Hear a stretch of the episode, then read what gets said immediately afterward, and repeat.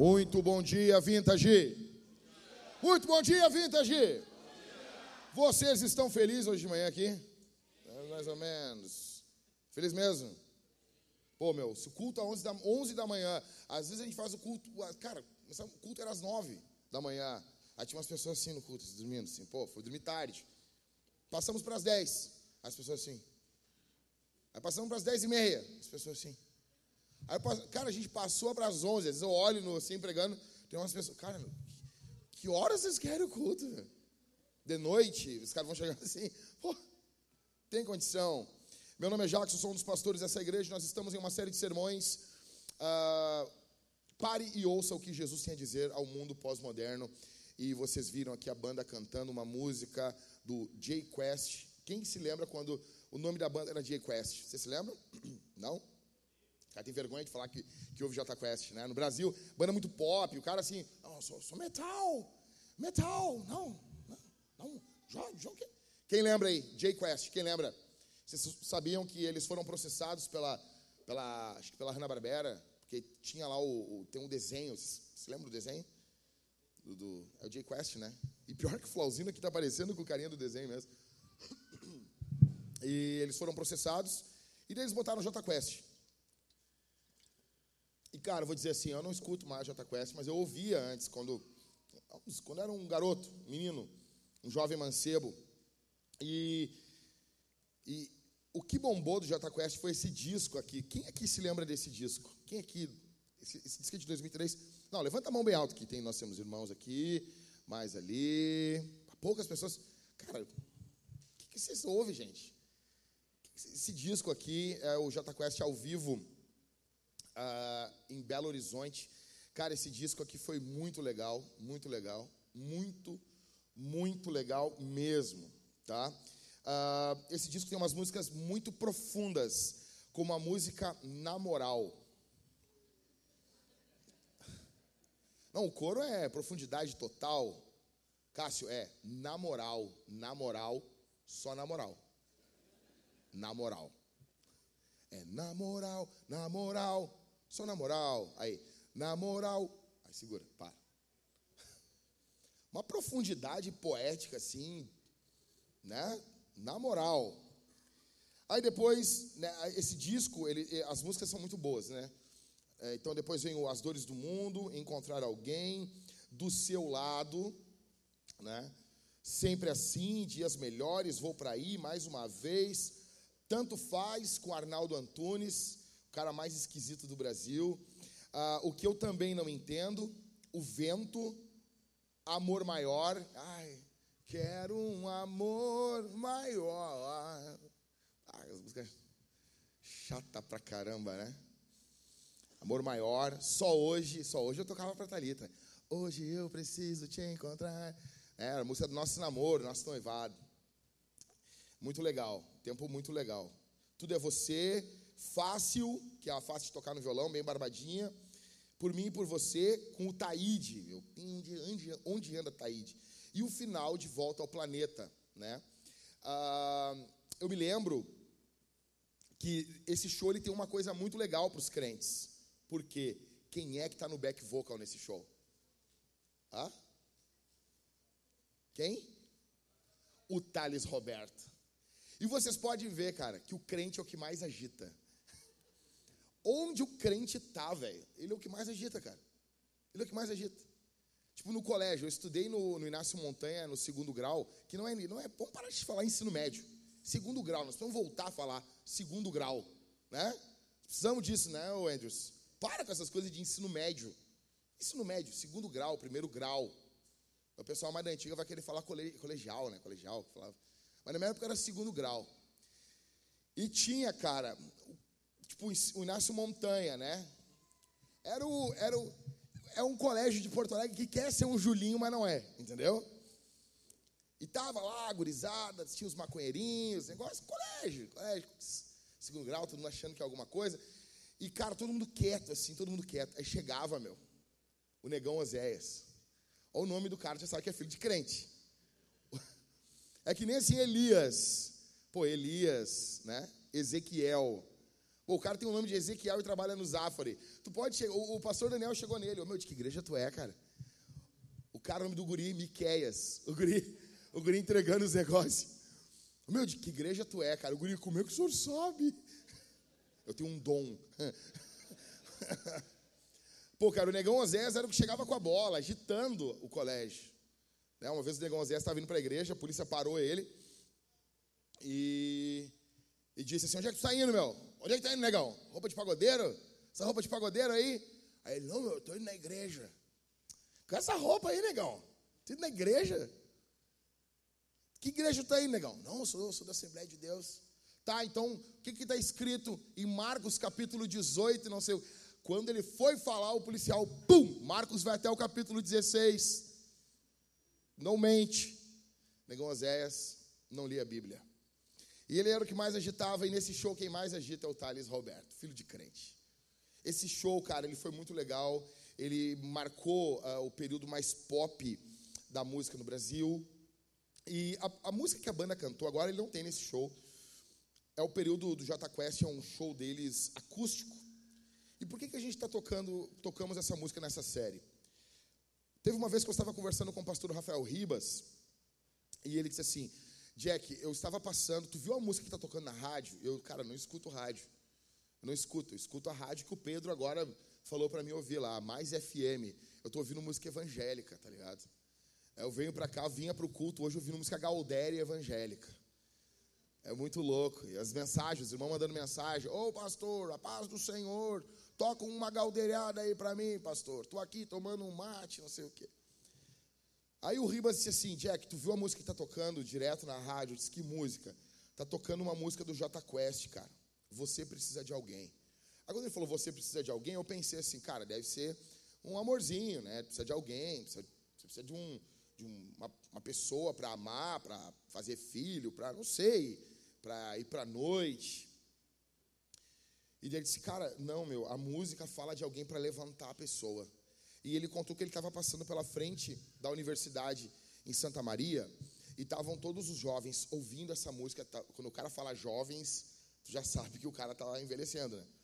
E estavam os jovens ouvindo essa música e eles estavam cantando. Ela estava tocando no, no, no, som ali, ou se era um carro, não sei, estava tocando e estava a galera na frente da, da, da, da faculdade ali cantando essa música. E ele disse que ficou ouvindo aqueles jovens, a gurizada cantando essa música. Ele disse, cara, como é que ninguém ouve o que a cultura está dizendo, cara?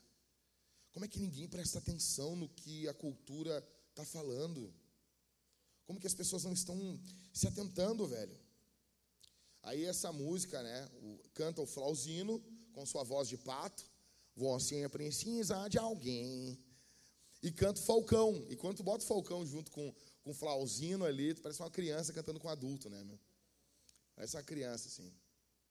E, e veja, uh, essa, essa canção, ela fala algumas coisas uh, muito interessantes. Eu queria que a gente, nós prestássemos atenção no que, que a cultura está falando aqui. Eu acho que a gente podia ouvir, prestar atenção, se atentar no que está sendo dito. Eu acho que é muito, muito importante, muito pertinente a gente parar hoje aqui e ouvir por que, que isso é tocado, foi tocado em algumas, alguns locais, as pessoas cantavam, as pessoas se identificavam, e porque, sabe, parece que não tem nada a ver, né? Um, do que, que eles estão cantando, né? Então vamos tentar entender. Primeira coisa. A primeira coisa que a cultura está dizendo é: me escute antes de me dar conselhos. Olha a primeira parte da música. Se você quiser parar para me dar conselhos, acho bom também parar para me escutar. Não dá mais para levar desse jeito, pois dessa vida a gente não leva nada. Veja, deixa eu dizer uma coisa: se tem uma parte, que se tem alguma coisa nessa série que é da cultura pós-moderna, é essa parte da letra. Cara, a pós-modernidade, ela odeia um cara de pé numa tribuna, como a gente está fazendo aqui hoje falando como que as coisas têm que ser. A pós-modernidade, ela é baseada, uma das marcas dela é a, é, é a questão de conversa, de diálogo. Por que, que nós estamos fazendo essa série dialogando com essas músicas? Nós ouvimos o que elas estão nos dizendo e dialogamos com elas. E essa música, ela fala exatamente isso. Se você quiser para me dar parar para me dar conselhos, eu acho bom você também parar para me escutar. O pós-moderno, ele, ele, ele, ele tem pavor de uma pessoa, eu não, não quero usar o termo aqui domingo de manhã, ontem eu usei, sabe, defecando regras. Alguém falando, alguém dizendo como as coisas devem ser. E, e, cara, nem sempre, nem sempre a cultura vai estar errada ou completamente errada. Nem sempre. Veja, a cultura ela é uma mistura de loucura e graça. Cara, vamos ser sinceros aqui. Religiosos, muitas vezes, não ouvem as pessoas. Muitas vezes a gente não ouve o que o mundo está dizendo. Muitas vezes a gente não se importa com o que as pessoas estão falando. E isso irrita muito o pós-moderno, onde todos devem ter voz. Todo mundo deve falar no mundo pós-moderno. Eu não estou falando que isso é certo, e nem estou falando que é errado. Mas no mundo pós-moderno, todo mundo tem que falar. Os dogmas, os mandamentos, eles soam como algo sem vida, algo frio, algo mecânico para o mundo pós-moderno. As pessoas veem isso com maus olhos. A falta de cuidado e atenção com o que o próximo está falando é uma marca do orgulho de muitos religiosos. E a gente quer falar, a gente quer, a gente quer que o mundo nos ouça, mas, cara, muitas vezes a gente não está ouvindo o mundo também. É por isso que John Stott vai dizer que nós devemos ouvir o Espírito e ouvir o mundo. Nós devemos ouvir o que está sendo dito no mundo. Aí quando você vai para o apóstolo Paulo, Paulo ouvia o que o mundo estava falando.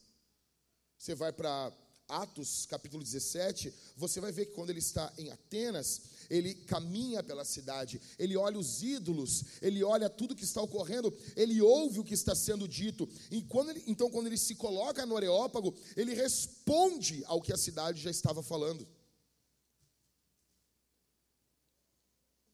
Paulo ouvia, Paulo prestava atenção, os seus sermões eram respostas. Quem é que lembra de 1 Coríntios?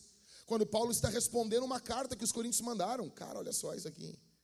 Você já parou para pensar nisso, cara? Hoje em dia, velho, muitos pais não ouvem seus filhos. Muitos pais não escutam o que os seus filhos estão falando. Muitos pais não prestam atenção no que seus filhos falam. E isso vai gerando uma insatisfação nos filhos. É uma forma de você irritar os seus filhos, coisa que a Bíblia diz que nós não devemos fazer.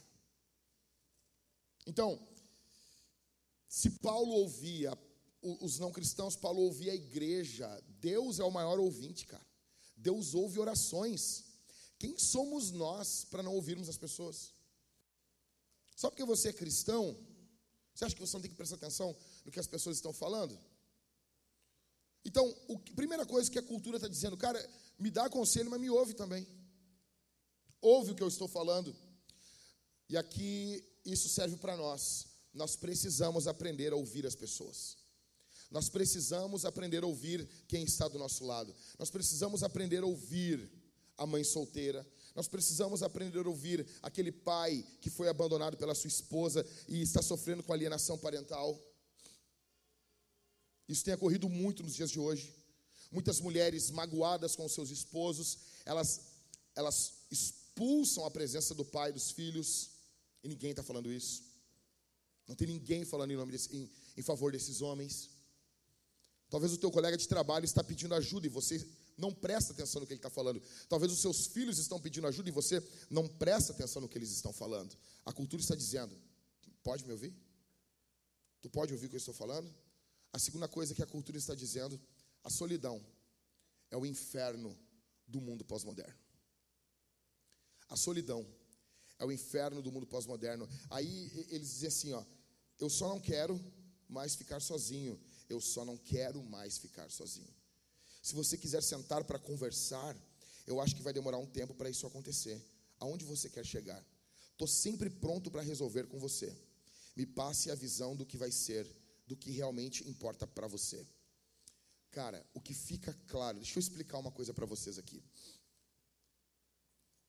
A, a solidão no mundo pós-moderno, ela é um verdadeiro pavor As pessoas têm medo da solidão. Vamos lá. Como é que você fica quando você está em casa, feliz? Você pega o seu o seu faraó, o seu senhor, sabe? Você conhece o seu senhor? Ele toca, você já vai, sim, meu senhor. Você já vai atender ele. E você pega e você vai no Instagram.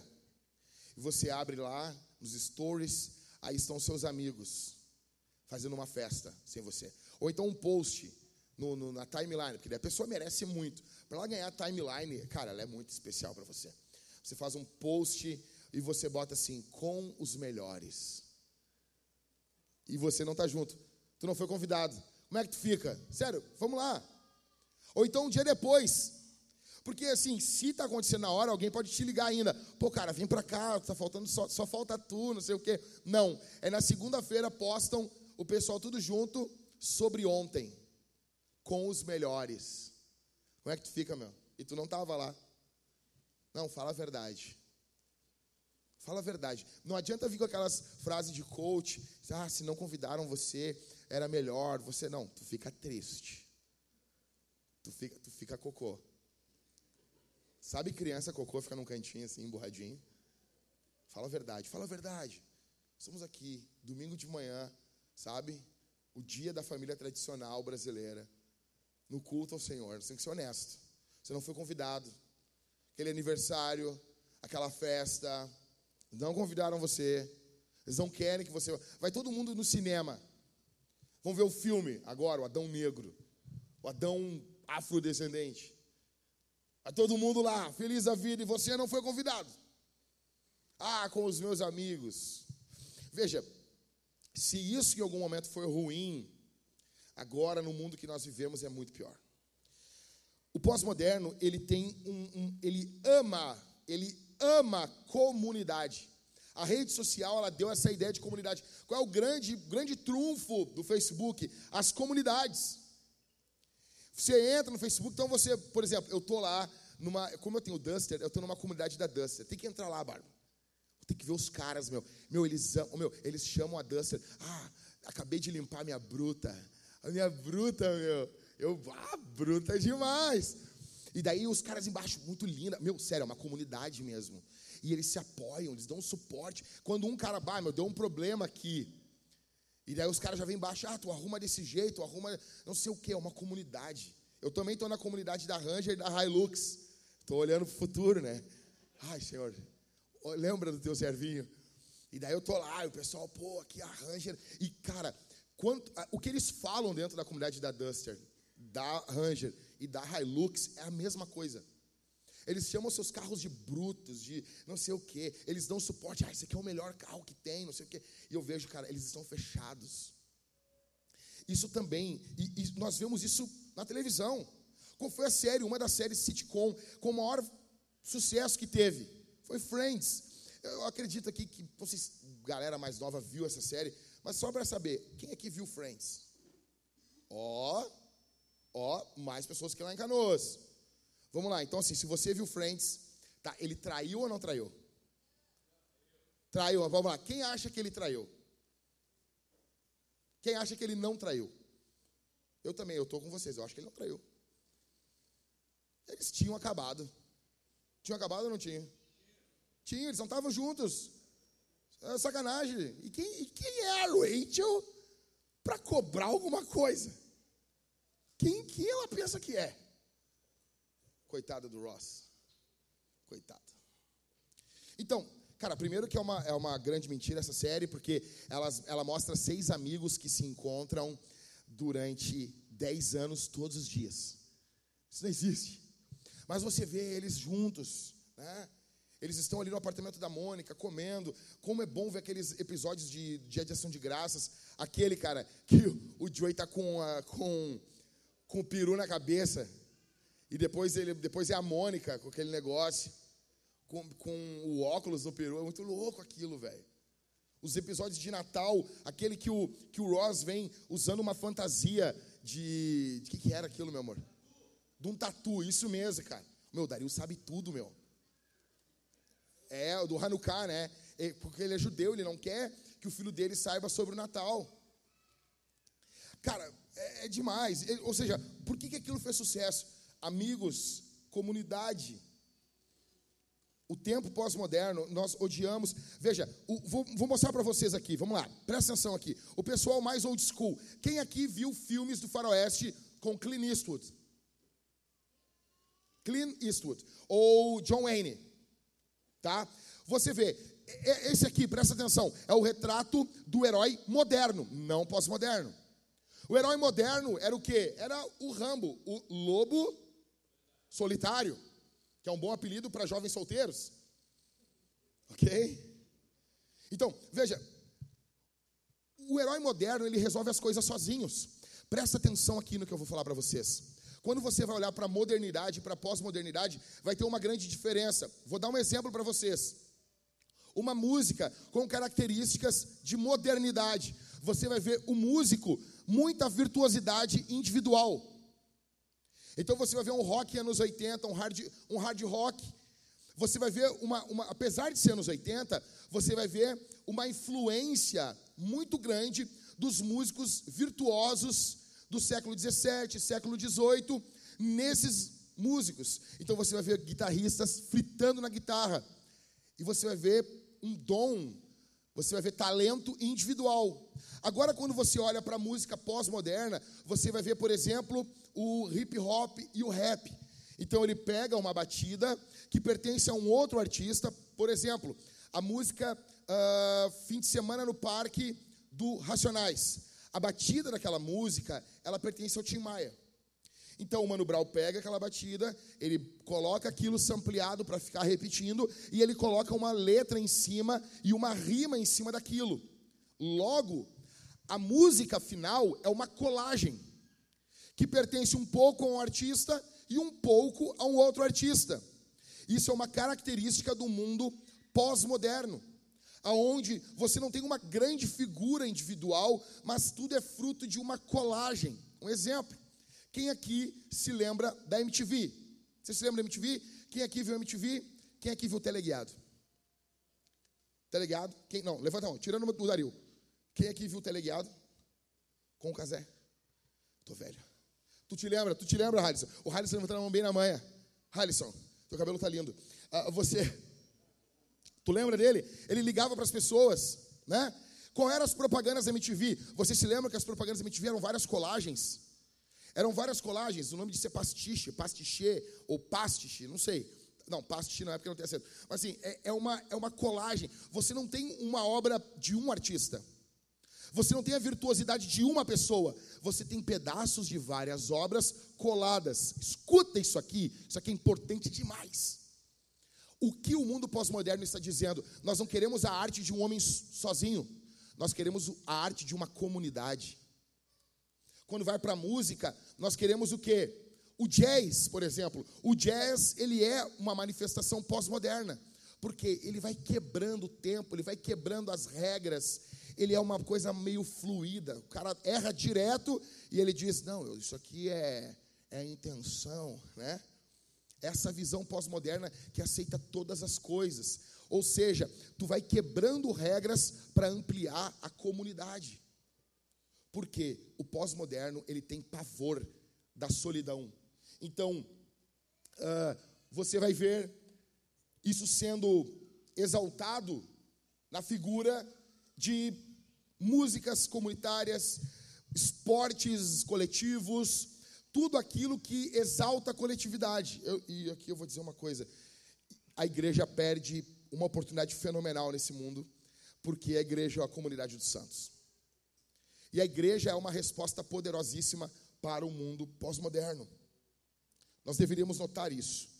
O mundo de hoje quer companhia. O mundo está dizendo isso. Em terceiro lugar, o que, que a cultura está dizendo? Eu estou caído.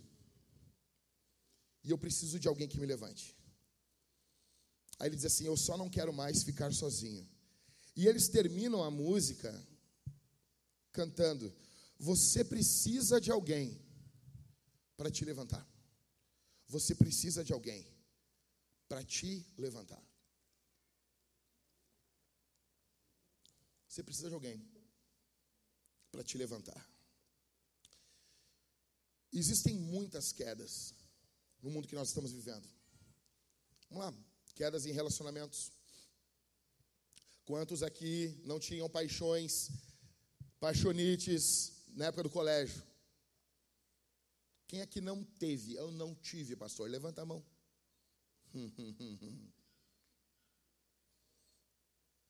ah, nós vamos se amar, nós vamos ser felizes.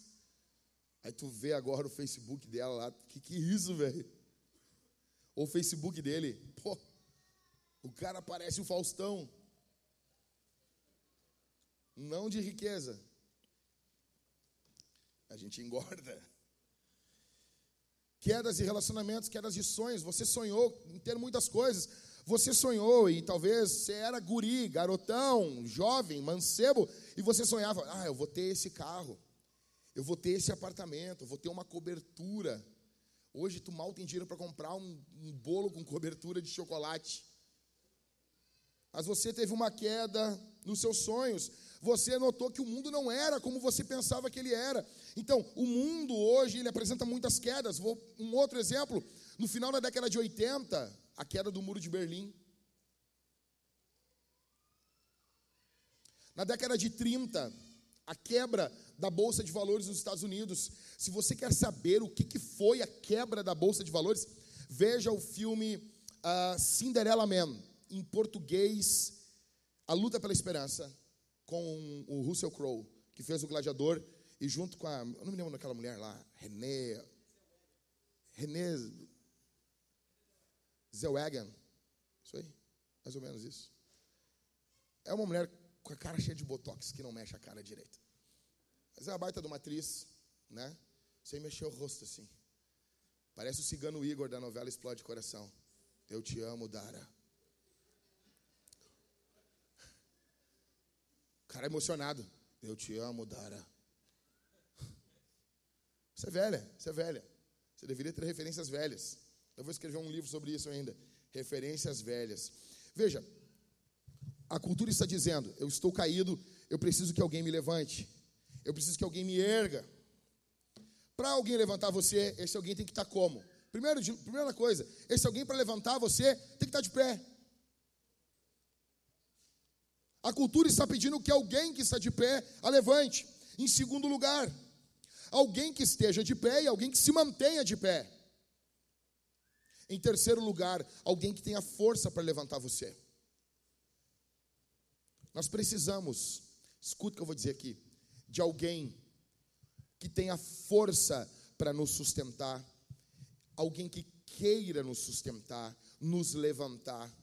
Ou seja, nós precisamos alguém poderoso, alguém todo-poderoso, e precisamos que esse todo-poderoso seja bom. Não basta alguém ter todo o poder e não ser bom. Também não basta a pessoa ser boa, mas não ser todo-poderoso. Não adianta. A pessoa ter só boa intenção. A pergunta que fica é: o que Jesus tem a dizer ao mundo pós-moderno? O que Jesus tem a dizer? Em primeiro lugar, Jesus está dizendo: Eu tenho todo o poder e toda a bondade comigo. Lê comigo aí em Mateus capítulo 14, o verso 22. A gente vai ficar no capítulo 14 de Mateus. Olha o que Jesus está falando aqui. Logo a seguir, Jesus fez com que os discípulos entrassem no barco e fossem adiante dele para o outro lado, enquanto ele despedia as multidões. E tendo despedido as multidões, ele subiu ao monte a fim de orar sozinho. Ao cair da tarde, lá estava ele só. Entretanto, o barco já estava longe, a uma boa distância da terra, açoitado pelas ondas, porque o vento era contrário. Olha só. Olha que loucura isso aqui. Jesus, ele está com os discípulos, ok? Jesus está com os discípulos e ele fala assim: meu, entrem no barco e vão vão indo que eu encontro vocês. Eu vou despedir a multidão. E cara, é muito louco isso. Eu sou apenas um pastor, mas às vezes eu vou pregar em alguns lugares que aqui eu sou de casa. Mas às vezes eu vou pregar em alguns lugares, cara, principalmente conferência de homens. Às vezes a gente tem 300, 400, 500, 600 homens. E, cara, termina a conferência, eu termino de pregar. Às vezes fazia uma fila, cara. Já teve fila de 60 caras para falar comigo e me dá um desespero porque eu sou gordo e eu quero comer. E daí, cara, cada um que vem falar comigo, os caras ficam, ficam ali parecendo um Buda esperando os caras virem falar. Aí vem os caras assim, eu disse, ô meu mano, o que está acontecendo? Aí o cara fala, que nem o gordinho do, do Gunis. Ah, tudo começou quando eu nasci. Bah, cara, quando o cara, quando o cara começa a falar os problemas dele para mim, cara, assim, ó. Ah, pastor, então, tudo começou há 30 anos atrás. Oh, meu, me dá uma tristeza assim na alma, porque eu olho a fila assim, meu, assim, meu, e eu fico, eu, ah, cara, e eu aprendi. Eu nunca fiz isso aqui na Vintage, tá? Mas eu aprendi como despedir as pessoas. Eu não devia falar isso para você. Eu não devia te contar isso. Mas eu aprendi, cara. Como se despede as pessoas. O cara chega, tu ouve, tu dá um conselho, dois, o cara não para de falar, velho. Daí tu pega assim, vamos orar, meu irmão. E, come, e, e, e ora, velho. E ora. E tu ora, e conforme tu ora, tu vai para o final da oração, tu vai diminuindo o teu ritmo. Tu vai. Amém, amém, amém. 99% das pessoas dão um abraço e vão embora. Pior coisa é que tem é tu abrir os olhos e o cara, então, pastor. e o cara continua falando. O que, que Jesus está fazendo? Jesus está fazendo assim com, multidão, com a multidão, ele está despedindo as pessoas. Então tá, meu filho, então tá. Tá bom? Amém, amém. Ele está despedindo as multidões. Aí ele quer ficar sozinho. E eu entendo Jesus, porque, cara, olha os discípulos que andavam com ele. Os caras são tudo louco, meu. Sério, eles são tudo louco. Os caras vão evangelizar num lugar, os caras não ouvem a palavra. Ah, Senhor, quer que a gente ore para descer fogo do céu? Os caras são loucos. Aí Jesus quer orar sozinho, com paz. Ô meu, se até Deus tem que ficar sozinho de vez em quando, por que, que tu não deixa teu marido um pouco em paz, minha irmã? Por quê? Meu, até Deus, ô meu, até Deus assim, bah, meu, me dá um tempo aí. Por quê, meu irmão? Bah, mas tá louco. Aí Jesus foi orar sozinho. Ao cair da tarde, lá estava ele só, feliz da vida, orando. Entretanto, o barco já estava longe, a uma boa distância. Veja, os discípulos estão dentro do barco, eles estão obedecendo Jesus. Eles estão em obediência a Jesus. O barco estava longe, a uma boa distância da terra, açoitado pelas ondas, porque o vento era contrário e, e, cara, o barco está sendo sacudido pelas ondas. Talvez eles dissessem: pô, olha tudo que está ocorrendo com a gente. Olha tudo que está ocorrendo conosco. Só que eles deveriam estar confiantes, por quê? Porque Jesus mandou eles entrar no barco. Jesus mandou eles entrarem naquele barco.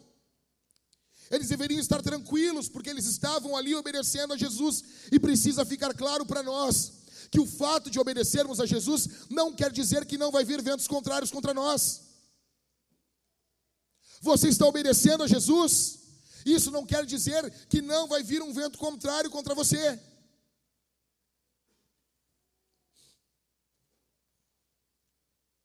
Estar numa tempestade em obediência a Deus é muito mais seguro do que estar no conforto do seu lar em desobediência ao Senhor.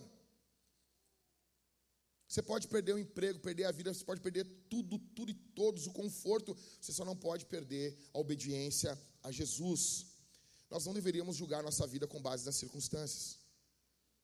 Nós não, vou repetir isso aqui. Nós não deveríamos julgar a nossa vida com base nas circunstâncias. Não deveríamos. Enquanto eles estão no barco, onde está Jesus? Ah? Onde está Jesus? Jesus está fazendo? Cara, aqui nós deveríamos prestar atenção.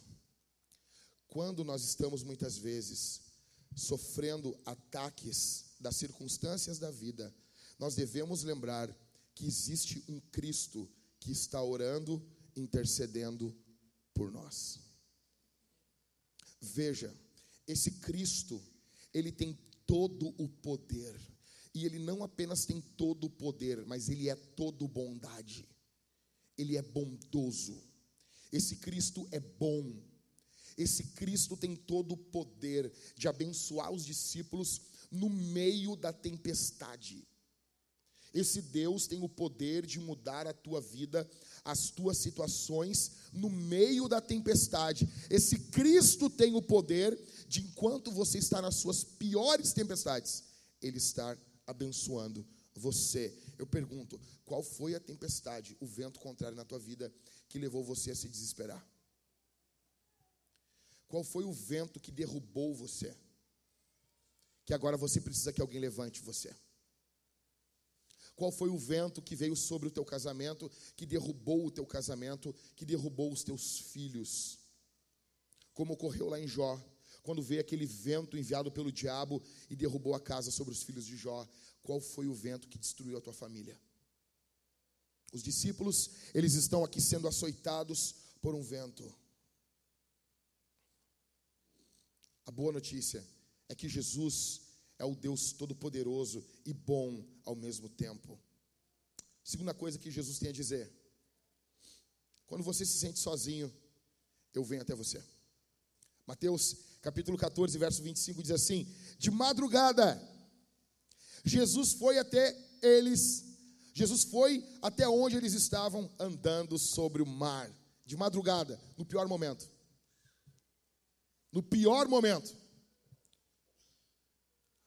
O mundo pós-moderno odeia a solidão, eles estão sozinhos no meio do mar de madrugada.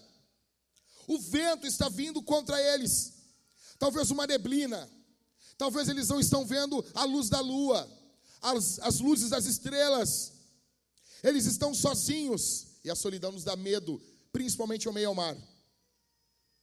Ainda mais quando estamos sozinhos em meio a uma tempestade. E a boa notícia é: lembre-se aqui disso, nas adversidades da vida, escuta isso aqui. Jesus vem até você. Olha para mim aqui. O que diz o texto, Mateus 14, 25? De madrugada, Jesus foi até eles, até onde eles estavam, andando. Andando onde? Olha só isso aqui, cara. Presta atenção, Jesus foi até eles andando sobre o mar. O que estava trazendo medo para eles? O mar. O que, que era o que, o que estava trazendo perigo para eles? O mar. O que estava. Qual era o problema deles naquele momento? O mar. E foi o mar que Jesus usou para vir até eles. Muitas vezes, as maiores angústias que nós passamos, as maiores tribulações que nós passamos, elas servem como apenas uma estrada pela qual Jesus vai vir até nós. Apenas um meio que Jesus vai usar. Jesus usa muitas vezes, escute isso aqui. Jesus usa muitas vezes as tribulações do dia a dia, as angústias da vida, as depressões da existência. Jesus muitas vezes usa isso para vir até nós, para vir até você. Porque Jesus veio caminhando sobre as águas. Por que, que ele caminhou sobre as águas? Ele foi pisando nas águas. Imagina isso, cara. Porque aquilo que causa medo nos discípulos não causa medo em Jesus. Porque aquilo que apavora os discípulos está debaixo dos pés de Jesus. Jesus está caminhando, pisando sobre aquilo que nos causa medo. O teu Cristo caminha, o teu Cristo pisa, o teu Cristo domina, ele está superior a tudo aquilo que te causa ansiedade, a tudo aquilo que faz palpitar o teu coração. Jesus não cede ao medo, não tem medo no céu. A solidão está se abatendo sobre os discípulos é de madrugada. Jesus vem caminhando sobre o medo deles. Porque todo aquele medo estava debaixo do domínio de Jesus. Jesus estava mostrando que aquilo que apavora os discípulos não apavora ele. Aquilo apenas é um meio. Aquilo que apavora você é um meio que Deus vai usar para o teu bem. Deus vai usar isso para o bem da tua vida, para o bem da tua existência. Não é para a morte, é para a glória de Deus e para o nosso bem. Aquilo que nos apavora está debaixo do domínio de Jesus, debaixo do controle de Jesus. Jesus chega e dizendo, dizendo para eles: tenham coragem, não tenham medo. Os nossos problemas estão debaixo dos pés de Jesus. Os caras esperavam que Jesus viria até eles. Talvez esperassem. Jesus diz: Ó, vão indo, tá? Eu já encontro vocês. Só que Jesus não está com jet ski, Jesus não está com, com, com nada com ele ali. E os caras talvez, cara, como é que Jesus vai encontrar nós agora aqui? Porque nós temos um grande problema, nós ficamos pensando em como Deus vai fazer as coisas. Velho, dane-se, do jeito que Deus vai fazer. Não importa, isso não é, isso não é dever nosso. Isso é coisa para Deus. Eu e você ficamos pensando, cara, o que, que Deus vai fazer agora? O que, que Deus vai fazer? Cara, cara, esquece isso. Esquece isso. Os recursos de Deus não, não, são infinitos. Ele tem todos os recursos nas mãos dele. Ele tem todos os recursos para tudo, para ajudar você, para levantar você. Está tudo nas mãos dele. Veja, quando você se sente sozinho, Jesus vem até você. Quando você está quebrado, Jesus vem até você e você acha que Jesus não ama você. E você acha que Jesus não se importa com você e você acha que Jesus não entende você, e você acha que Jesus não ama você ao ponto de ir até você, e talvez você está dizendo assim, Jack, é que tu não conhece o que eu estou passando, cara. Às vezes eu penso que o meu problema, Jack, é tão pequeno, eu tenho vergonha de dizer o meu problema, mas para mim ele é muito grande.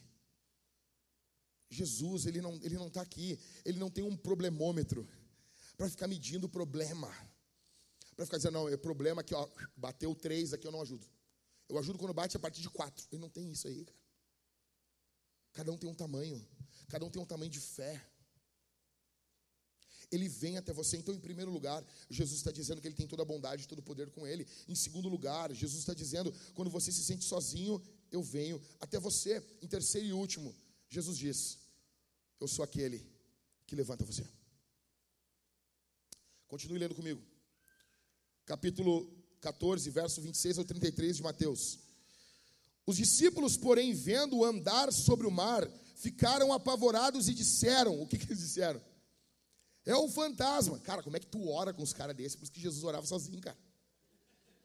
Tu imagina isso, tá orando assim, quando vê de repente um barulho de um galho assim, cara. E os caras, ah, é um guaxinim. E tomados de medo gritaram. Vocês imaginam isso, cara?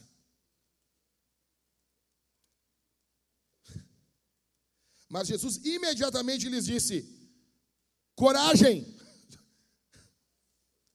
não te afrouxa, te firma, rapaz. Sou eu, não tenham medo. Grava isso aqui. O medo é o nosso maior inimigo, é um dos nossos maiores inimigos. É um dos nossos maiores inimigos. O medo, aonde o medo age, a fé não age. Você precisa entender isso. Você precisa lutar contra o medo. O medo é um espírito. A Bíblia diz que Deus não nos deu espírito do medo. O medo é um espírito que vai tentar dominar você, que vai tentar oprimir você, que vai tentar esmagar você. Jesus diz: Não tenham medo. Por quê? Porque sou eu. A presença de Jesus é um antídoto contra o medo. Não tenham medo. Verso 28. Aí é demais. Tipo assim, os caras estavam gritando. Aí Jesus disse: Sou eu, não fica com medo. Coragem, te firma, rapaz. Disse. Aí Pedro, verso 28. Então Pedro disse: Se é o Senhor mesmo, mande que eu vá até aí andando sobre as águas. Ô, oh, cara, isso é muito louco, meu. Isso aqui é o que ocorre quando homens se reúnem com Deus e Deus vem como homem. Tem noção disso? Imagina assim, a, a, esposa de Pedro, ah, meu marido está orando, meu marido está nesse momento fazendo a obra de Deus. Pedro está assim, me manda aí caminhando sobre as águas. É por isso que os homens morrem antes, cara. Quando os homens estão diante de Deus, o cara, o pede, ah, Deus, faz alguma coisa, salva aqui a Galileia. Não, eu quero caminhar sobre as águas que nem o Senhor. O mais legal ainda é que Jesus diz, vem. Por quê? Porque ele é homem. Pedro disse: Se é o Senhor, manda eu ir caminhando sobre a água. E Jesus diz: E eu quero ver, vem. Aí, imagina isso, cara. Aí Pedro, oh, firmão. Pô, imagina isso. Botou o pé assim, firme. Botou o outro pé, pô, firme. E oh, foi, oh, foi pô, caminhando assim. E Jesus olhando ele, vem, vem, cara. E os caras dentro do barco assim. Tudo com medo. E Pedro, descendo do barco, andou sobre as águas e foi até Jesus. Imagina isso. Ele foi caminhando, cara. Pum, caminhando sobre as águas. Verso 30. Verso 30. Reparando, porém, na força do vento, teve medo. Pode parecer bobagem, é clichê, dane-se. Todas as vezes que você tira os olhos de Jesus e você repara as circunstâncias, você vai ter medo. Todas as vezes que você tira os olhos de Jesus e você olha para as circunstâncias, você vai ter medo. Tem uma ilustração muito boa aqui. O Gabrielzinho, não sei se ele está aqui ou está lá embaixo. Cadê o Gabriel? O Gabriel não está aqui? O Gabriel está bem louco aí por aí, tá? E o Gabriel mandou uma mensagem para mim, porque tem um, um, um, concurso mundial de fisiculturismo chamado Mister Olímpia. E a gente tem agora um representante no Brasil, um cara que talvez ganhe o título para o Brasil. Vai ser um feito, né? Não sendo um americano, não sendo lá aqueles caras do leste europeu que tomam um anabolizante Deus, na mamadeira, né, né Barba? O cara, cara, a mulher assim tomando anabolizante na teta para os caras. Os caras são umas tora. E tem um cara aqui no Brasil chamado Ramon, e provavelmente ele vai ganhar o título para nós. Mas tem um cara que vai concorrer contra ele, que é o Sebum, e o cara é muito ralado. E o Gabrielzinho disse uma coisa para mim assim, pastor, todas as vezes que eu olho para o Ramon, eu penso, nós vamos ganhar o título. Mas quando eu olho para o Sebum, eu vejo que a gente não vai ganhar porcaria nenhuma. Ou seja, é a mesma coisa do crente. Quando o crente olha para Jesus, o crente ele é fortalecido. Nós vamos ganhar o título. Mas daí o crente olha para as circunstâncias e ele afunda. O que ocorre com Pedro é que é a mesma coisa. Enquanto ele está debaixo da palavra de Jesus, ele está caminhando sobre as ondas, sobre as águas. Ele está caminhando ali de boa. Mas aí Pedro começa a reparar no mar e começando a afundar, gritou: Salva-me, Senhor! E prontamente Jesus, estendendo a mão, o segurou e disse: Eu amo que Jesus sempre dá uma mijada nos caras, né? Jesus ele não perde a oportunidade de pegar. Jesus estende a mão para ele e já puxa, segurou e disse: Homem de pequena fé, por que você duvidou? Subindo ambos para o barco, o vento cessou e os que estavam no barco o adoraram, dizendo: Verdadeiramente o Senhor é o Filho de Deus. Veja, Pedro não está num culto, Pedro não está numa celebração, Pedro não está em um ambiente litúrgico, Pedro está afundando no meio do mar e ele está orando. E vai ter muitas pessoas que vão dizer que as orações, elas precisam ter uma ordem. Elas precisam começar com adoração, agradecimento, elas precisam começar com isso, aquilo e blá blá blá blá blá. Tudo bem, é bonito isso. Mas às vezes você precisa ir direto ao ponto. O que está acontecendo aqui, cara? Pedro está indo direto ao ponto. Imagina Pedro vai começar a orar e Jesus assim: Hum, tu não agradeceu antes. Imagina Pedro afundando, ó oh, excelentíssimo Senhor, glorioso Rei das alturas, eu te agradeço porque morreu. Morreu. Às vezes, cara, é muito frum-frum na oração, velho. Às vezes, cara, às vezes é muito, é, sabe? Aqueles caras que driblam para trás. Não, não, tem esses caras no futebol. Me irrita com isso aí, cara. Os caras driblam para trás, velho. Os caras driblam para trás. Por que, que eu gostava de ver o Kaká jogando? Porque ele driblava para frente. Era objetivo o negócio. Na verdade, não era nenhum drible, era um chute para frente e largava na corrida. Ninguém buscava ele. Ninguém buscava aquele louco. Eu não sei como, cara. É o primeiro cara que não veio de uma vila, de uma favela, que corria bem. Primeiro playboy que corria bem. Eu não sei o que acontecia. Imagina no Milan, lá na Europa, lá, cara, ele dava um chute assim. O drible dele era pum, e saia correndo. E os caras ficavam para trás. Ele era objetivo. E tem crente que não é assim, cara. Tem crente que faz um monte de volta, um monte de volta na oração, cara. Cara, fala para Deus o que tu está pedindo. Fala para Deus o que tu quer. Fala para Deus a tua necessidade aqui. Por que, que você não fala para Deus o que você quer, cara?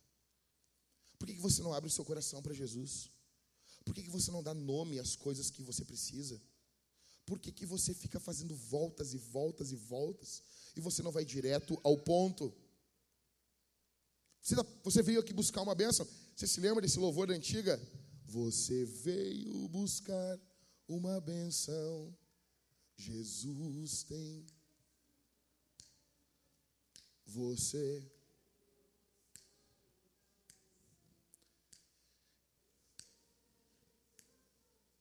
Essa é a melhor parte do louvor agora. Levante.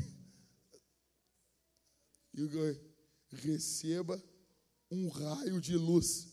O que é isso? Aí. E cante. O dono da bênção é Jesus. As pessoas falam assim: ah, não, porque você veio na igreja apenas para adorar o Deus Todo-Poderoso, blá, blá, blá, blá, blá, blá. Você está focando em você. Isso é antropocentrismo. Você não tem que vir focando no que você precisa. Imagina isso na hora de Pedro. Pedro afundando, salva-me, Senhor. Daí Jesus olhando, ah, tu está focado em ti. Pô. Como é que eu não vou estar tá focado em mim, pomba? Eu estou afundando. Então, muitos pregadores eles dizem assim, isso é um antropocentrismo. Velho, quando a água está batendo o teu queixo, quando tu tem tempo para orar duas palavras, primeiro que ele não chama nem Jesus de Senhor de início, ele fala, salva-me, Senhor. Porque se não é para falar Senhor, pelo menos falou, salva-me.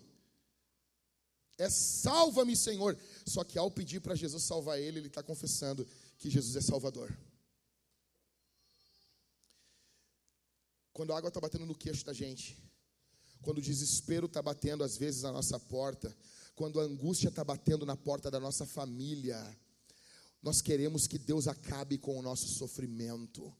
Nós queremos apenas que Deus faça uma coisa, que Deus estenda a mão dele e nos levante.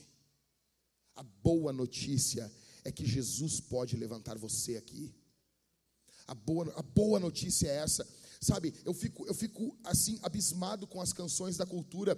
A cultura canta: você precisa de alguém para te levantar, e fica nisso. Eles não apresentam alguém. Eles não apresentam quem levanta. Sabe por quê? Porque eles não sabem quem. Porque eles mesmos já tentaram de tudo. Porque eles mesmos já tentaram de todas, todas as formas, de todas as coisas, eles tentaram de tudo nessa vida. E você vê que tudo nesse mundo está desmoronando. Por que eu falei sobre relacionamentos, muro de Berlim, tudo? Porque tudo está caindo, cara. Está tudo caindo. Final de semana que vem nós temos o quê? Nós temos eleição. Essa semana vai ser uma loucura no Brasil. Vai ser uma loucura, uma loucura, uma loucura. Um falando de picanha, outro falando de arma. E eu que quero as duas coisas, como é que eu fico? Eu quero picanha e quero arma. Quem que eu vou fazer? Eu quero uma picanhazinha, mas eu quero comer uma picanha dando tiro para cima. E aí? Essa semana vai ser uma loucura. Essa semana vai ser uma loucura, porque o nosso país está tomado de trevas. Deixa eu dizer uma coisa para você aqui, escuta que eu vou dizer para você aqui. Jesus é o único que pode levantar você. Jesus é o único que pode estender a mão para você. Jesus é aquele que levantou Pedro. Jesus é aquele que resgatou Pedro. É por isso que o apóstolo Pedro vai dizer na sua primeira carta, capítulo 3, verso 12. Ele diz assim: Porque os olhos do Senhor estão sobre os justos e os seus ouvidos atentos às suas súplicas.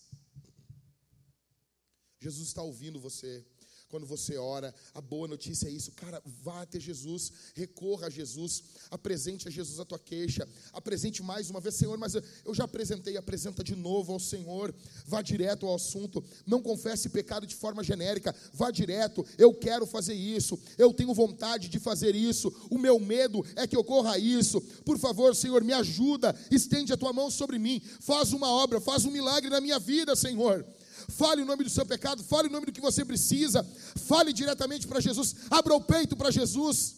E diz assim: Eu não tenho sido quem eu aparento ser, eu não sou quem a minha família acha que eu sou, me ajuda, me resgata, me restaura. Ele é aquele que levanta você. Jesus ouve as suas orações. Se você não é cristão e você está aqui, aqui essa manhã, eu tenho uma notícia para dar para você. O mundo é mau, o pecado é verdadeiro e o inferno é real, é a consequência do pecado. A boa notícia é que Jesus resgata você do inferno. Coloque sua confiança em Jesus. Coloque sua confiança em Cristo. Ele é aquele que levanta você, ele é aquele que perdoa você, ele é aquele que vai mudar os seus sentimentos. Ele vai mudar os seus afetos. Cara, boa notícia é isso, cara. Jesus pode mudar o que tu ama. Talvez você não consegue vir para Jesus porque você tem afetos pervertidos. Mas Jesus pode mudar os teus afetos. Jesus pode transformar os teus afetos. A boa notícia é isso, ele muda o que a gente gosta. Aquilo que hoje te atrai no mundo, Jesus pode tirar até essa vontade do teu coração. Sabe o que é isso? Você está aqui e você diz assim: como é que eu vou vir para Jesus? Como é que eu vou vir para Cristo? Como que eu vou aceitar Jesus? Como que eu vou fazer parte da igreja se eu gosto de tanta coisa errada? Jesus pode mudar o teu coração. E eu creio que Jesus vai fazer isso. Jesus vai fazer você pegar nojo do que é errado. Nojo do que é errado. Você, você, não, você não vai nem conseguir enxergar, sabe? Tipo, é tipo eu com café. Cara, eu, eu vejo assim, as pessoas elas olham para mim como um campo missionário. Os, os, os, os, os cafelólatras, sabe? Os adoradores do café, porque nós temos hoje no Brasil isso. E daí, dentro da seita do, do, dos adoradores do café, tem uma seita menor ainda, que é a seita do café sem açúcar. A seita do café sem açúcar, meu, é a seita mais radical do mundo. Já, já conheceu eles? Já conheceu? Tipo assim, eu sou desviado, porque eu não gosto de café. Eu não gosto de café. Aí o cara chega assim, eu vejo, eu vejo eles assim, sabe? Parece que eu estou vendo um pentecostal e um tradicional que não crê nos dons. E daí eles estão juntos, eles vão comer, vão tomar café. E daí eu fico vendo, eles vão lá em casa, lá, a gente tem uns cafés lá, e daí até ele tá serve, aí as pessoas até ele estava botando o açúcar. Hum, tu usa açúcar. Mas tu sabia que quando tu usa açúcar, tu não sente o gosto do café? Velho, o bagulho é tão ruim que tu tem que botar açúcar no bagulho. Não, é que tu não viu, é que tu toma um café ruim. Tu toma um café extra forte. Cara, tem um curso para aprender a tomar café. Eu nunca vi curso para tomar Coca-Cola. Porque é bom. O que é bom não precisa. Entendeu? Não tem, agora eu vi tem um curso na Hotmart para você aprender a tomar café. Meu, quando tu tem que ter um pastor, vai, toma café, toma café, toma café. O bagulho não, não sabe. E daí as pessoas me veem. E as pessoas dizem assim, ah, mas esse, cara, o mais legal é isso aqui, ó. Os missionários do café, eles chegam para mim e eles fazem assim, ó. É que, é, assim, não, é que tu não provou esse aqui.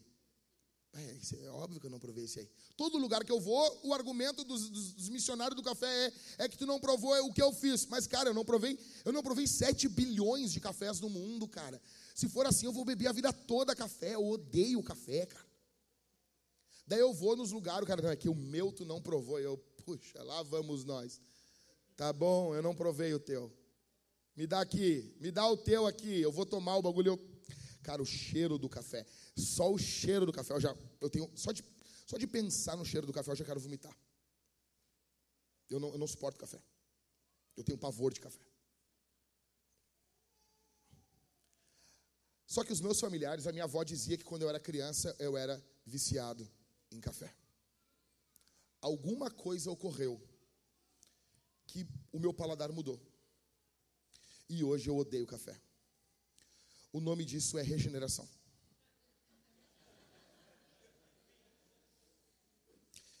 O nome disso é transformação. Vai acontecer a mesma coisa com algumas pessoas aqui. Existem coisas no mundo que você ama demais. Existem coisas no mundo que você tem muito prazer nessas coisas. E você não quer vir para Jesus porque você acha que Jesus eh, vai receber você e você vai continuar fazendo essas coisas. A boa notícia é que Jesus vai mudar o gosto do teu café. Jesus vai mudar o que você gosta. E você vai ficar que nem eu pro café. A pessoa só chega com o cheiro do café. Só o cheiro, já, oh, meu, só de lembrar do cheiro. Vou até tomar um gole d'água não. Pode parecer assim, ah, que, que bichice, meu. É, eu até acho que é mesmo. Ah, só de pensar o negócio já. Não dá, meu, não dá. Mas como a minha esposa gosta de café, a minha esposa ama café, ela é uma das missionárias do café. Aparece lá em casa que nós temos uma crente e um ímpio, tá ligado? E ela fica o tempo todo assim, sabe? E eu sou aquele marido, sabe o marido não crente que, que, que, que eu compro uns cafés diferentes para ela, que é aquele marido que traz na igreja, que sabe? Né? E ela fica sempre me evangelizando. Ah, amor, esse aqui tu tem que provar, esse aqui tu tem que pegar e experimentar. E eu vou indo, sabe? Eu vou aquele cara que vai na igreja, canta um louvor, vai embora, sabe? E ela fica me evangelizando no café. Entende? Então, assim, cara, Jesus transforma você. Jesus muda o teu paladar. Jesus transforma. Vá direto ao assunto. A boa notícia é que ele levanta você. Se você não é cristão, arrependa-se do seu pecado hoje. Confie em Jesus. Faça uma prova com Jesus aqui hoje. Faça uma prova com ele. Diga assim: Jesus, se tudo isso que esse pastor falou é verdade, entra aqui dentro e muda o meu coração. Entra aqui dentro. Entra dentro do meu peito aqui e muda, e muda a minha vida, muda a minha mente. Se tudo que esse pastor está falando aqui é verdadeiro, se tudo que esse pregador está falando aí é verdadeiro, muda o meu gosto pela vida, Senhor. Ora isso. Faz prova de Deus e vamos ver o que Deus vai fazer na tua vida. Se você quer aceitar Jesus, no fundo da igreja nós temos irmãos ali com a camiseta de missionário ou voluntário. Nós temos as irmãs ali atrás. Procure qualquer irmão com essa camiseta escrito missionário ou voluntário, qualquer irmão, qualquer irmã, diga se você, que você aceitou Jesus, que você quer se juntar à igreja, que você se arrepende dos seus pecados, que você confia em Jesus e que você quer fazer parte da igreja. Nós teremos uma turma nova de catequese, que é o curso de novos membros, e você é convidado a fazer parte do povo de Deus. Antes de respondermos o sermão, eu quero orar por você. Eu peço que você feche seus olhos nesse momento. Todos aqui. Irmãos, orem por essas pessoas. Feche os olhos, orem, orem por essas pessoas. Levante sua voz. Pai nosso, eu oro nesse momento por cada um que está aqui. Eu peço a tua graça, o teu poder aqui essa manhã, Senhor. O teu perdão, a tua misericórdia. Em nome de Jesus, salva. Em nome de Jesus, transforma. Em nome de Jesus, faz uma obra poderosíssima. Por favor, Senhor, converte corações aqui ao Senhor. Por favor, Senhor, converte vidas ao Senhor aqui, em nome de Jesus. Em nome de Jesus. Faz uma obra, faz uma obra aqui, Senhor. Faz uma obra perdoa pecados, repreende demônios. Repreende aqui, Senhor, demônios que atormentam, demônios que trazem medo, demônios que trazem opressão, demônios que trazem esmagamento do espírito. Em nome de Jesus. Em nome de Jesus. Pelo poder e pela autoridade do nome de Jesus. Perdoa, levanta, renova, limpa, limpa aqui essa manhã. É o que eu te peço, é o que eu rogo ao Senhor, em nome de Jesus. Amém e amém. Nós vamos responder esse sermão de três formas, escuta aqui, não dispersa. Em primeiro lugar, nós vamos cantar a Jesus. Nós vamos cantar a Jesus. Nós vamos louvar a Jesus, nós vamos cantar a Ele. Ele é o centro aqui, essa manhã. Jesus é o centro. O centro não é a política. O centro não é o futebol. O centro não é nada. O centro é Cristo aqui. Nós vamos cantar Jesus. Em segundo lugar, nós vamos participar da ceia. Nós teremos dois irmãos desse lado aqui. Olha, olha para mim aqui. É capaz de você fazer esse momento totalmente errado, tá? Nós teremos dois irmãos desse lado, mais dois irmãos daquele lado ali. Você vai vir pelo corredor se arrependendo dos seus pecados, confiando em Jesus. Você vai pegar o pão, e vai mergulhar no cálice bronze, que é o vinho, ou no cálice dourado, que é o suco. E você vai estar comendo e bebendo de Jesus, mas faça isso em arrependimento. Faça isso pensando no seu pecado. Faça isso pedindo perdão pelos seus pecados. Faça isso se arrependendo. Confie em Jesus. Quem participa desse momento? Aqueles que estão em Cristo aqueles que confiam em Jesus, aqueles que estão em Jesus. Se você se arrependeu dos seus pecados, você quer fazer parte da igreja, você é convidado a participar desse momento. Principalmente aqueles que congregam em algum lugar. Em terceiro lugar, nós vamos dizimar e ofertar a Jesus. Deixa eu dizer uma coisa a você aqui. Presta atenção no que eu vou dizer. Amanhã, nós temos que dar a nossa resposta para o prédio ali de Novo Hamburgo. Nós ainda não temos o valor total, mas já temos um bom valor. Mas não temos o valor total ainda, mensal, para plantarmos ali a igreja em Novo Hamburgo. O local é muito bom, é muito bom. O valor é fenomenal. O valor do aluguel é 2.500 por mês.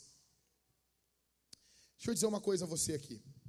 Você que está aqui, nós abrimos um apoia-se agora, a Vintage. Eu vou lançar alguns vídeos na internet. Eu preciso que, no mínimo, irmãos, vocês compartilhem isso. Eu vou abrir o apoia-se. Tem muito apoia-se. O que é apoia-se? Apoia-se é um, é um site onde pessoas dão algum valor financeiro e vai, ser, vai sendo descontado todos os meses do cartão de crédito dessa pessoa. Então é uma forma dessa pessoa se comprometer com você. Nós temos apoia-se no Brasil e no mundo para vários canais. As pessoas ajudam canais para as pessoas comprarem câmeras, fazer vídeos. E nós estamos querendo fazer uma coisa um pouco mais séria. Abrimos um apoia-se para vintage para plantação de igrejas. Ok? Nós vamos divulgar esse apoia-se. Eu peço que você se envolva.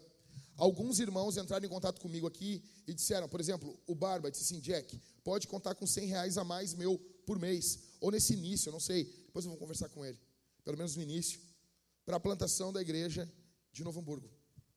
Falta pouco, não falta muito, para nós começarmos a igreja ali em Novo Hamburgo. E é só o início, é só o início, cara. Veja, veja, veja, veja aqui, é só o comecinho. É só, é só os primeiros seis meses. Depois, cara, não precisa. Ali o local vai acabar se mantendo. É óbvio que a igreja vai, uh, o, o, o dinheiro, ele vai para as congregações, para os locais que não é a sede, é óbvio. Só que nós teremos já condições sendo sustentadas pelo próprio local ali, no mínimo daqui a seis meses já temos. É mais o desafio do início para startarmos algo, para começarmos algo, é sempre muito mais difícil. E cara, deixa eu dizer uma coisa: a probabilidade de nós termos uma oferta muito baixa aqui hoje é grande. Por quê? Porque hoje é o dia o quê? 20 e. Hã? 23. A probabilidade de nós termos uma oferta hoje de mil, dois mil reais é muito, muito, muito, muito grande. Só que com esse valor nós não temos como avançar. Amanhã nós temos que chegar já com os documentos ali em Novo Hamburgo. Nós precisamos não perder aquele prédio. E eu pergunto para você: você quer ver o nome de Jesus avançando? Você quer? Não, olha aqui para mim, olha aqui. Ei, ei, ei, ei, ei, ei, tu já vai embora, já vai embora. Enquanto a gente está aqui assim, ó, tu quer ver o nome de Jesus avançando? Tu quer ver boas igrejas se, se espalhando pela grande Porto Alegre e se espalhando para o interior do estado do Rio Grande do Sul? Você quer ver isso ou não quer? Sim ou não, caras? Vamos lá. Velho, escuta isso aqui. O, o, nós vamos apresentar um projeto financeiro para a igreja. Nós temos algumas coisas para fazer. Isso inclui Novo Hamburgo, inclui o, o elevador, inclui ali para as pessoas de idade poder subir de elevador, não no meio do culto por favor. Estão no culto, imagina, estão no culto, de Jesus e barará. Aí sai o cara assim. Não dá, né? Não dá, né? Vai ter um horário para isso. Tá bom? Ok? Então, assim, para nós arrumarmos o elevador, arrumarmos o kids, plantarmos, nós temos um projeto financeiro. Um projeto brutal para a nossa igreja. E o Guilherme estava vendo, nós vamos levantar as nossas finanças. Temos uma reunião terça-feira. Eu peço que você ore por isso que você se envolva com isso, tá bom? Que você confie nos pastores, nós queremos o bem na tua vida, nós queremos o avanço do reino de Deus. Em breve nós queremos comprar um terreno para nós, comprar um terreno, construir a nossa igreja. Já estamos envelhecendo, já não dá mais. Acabou isso aí, entendeu? Olha a cara do Ricardo, gente. O Ricardo chegou aqui, ele tinha cabelo. Todo mundo, o Ricardo, imagina, claro, ele tem 23 anos. Né, Rick? Não dá. Está na hora já de nós termos um local para nós. Então, assim, nós vamos dar esses passos agora. São os próximos passos que nós queremos dar. Cara, eu quero que você oferte e dizime confiando em Jesus. Escuta o que eu vou dizer aqui. Nós vamos dar uma boa oferta para amanhã podermos dar um grande passo em direção à igreja lá do Vale dos Sinos. E nós vamos nos espalhar pela grande Porto Alegre. Nós vamos nos espalhar pela grande Porto Alegre. Ok? Nós vamos alcançar pessoas, pregar o Evangelho, batizar pessoas e nós vamos ver o reino de Deus vindo sobre o nosso estado. Bendito seja o nome de Jesus. Bendito seja o nome de Jesus. E todos os dias pessoas pedem, pastor, o senhor não quer plantar uma igreja aqui? A partir de hoje eu vou dizer, tu não quer ajudar que nós estamos plantando aqui? E nós vamos mandar o apoia-se. E acabou.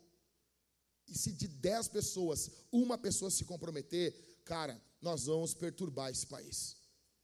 Nós vamos trazer perturbação a esse país. Nós vamos perturbar o inferno, em nome de Jesus. Então, oferte confiando em Jesus. Oferte com fé. Coloque, quando você for colocar a sua oferta ou no gasofilácio ali atrás, que é o caixotão ali do período dos medo-persas, ou se você for ofertar, dizimar no, no cartão aí, da maquininha, levanta a mão aí, Dé. Levanta a mão ali, a irmã ali.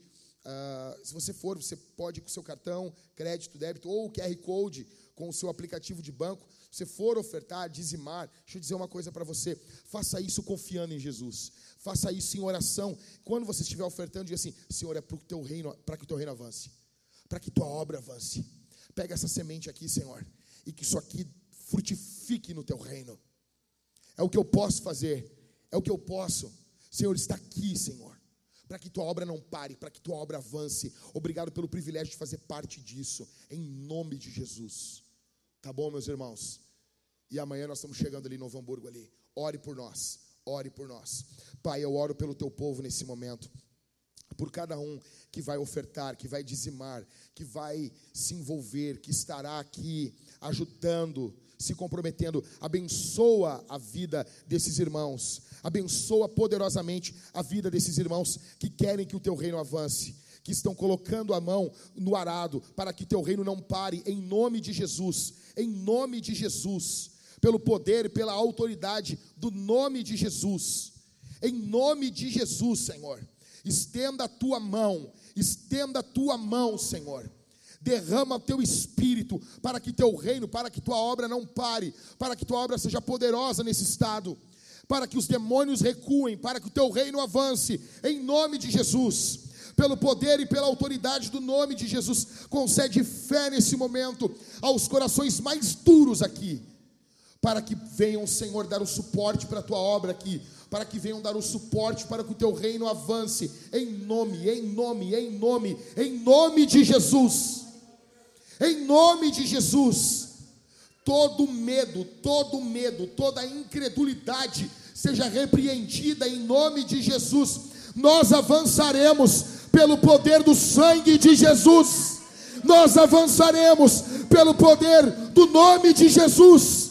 Em nome de Jesus pelo poder do nome de Jesus, pelo poder do nome de Jesus, em nome de Jesus, bendito seja o nome de Jesus.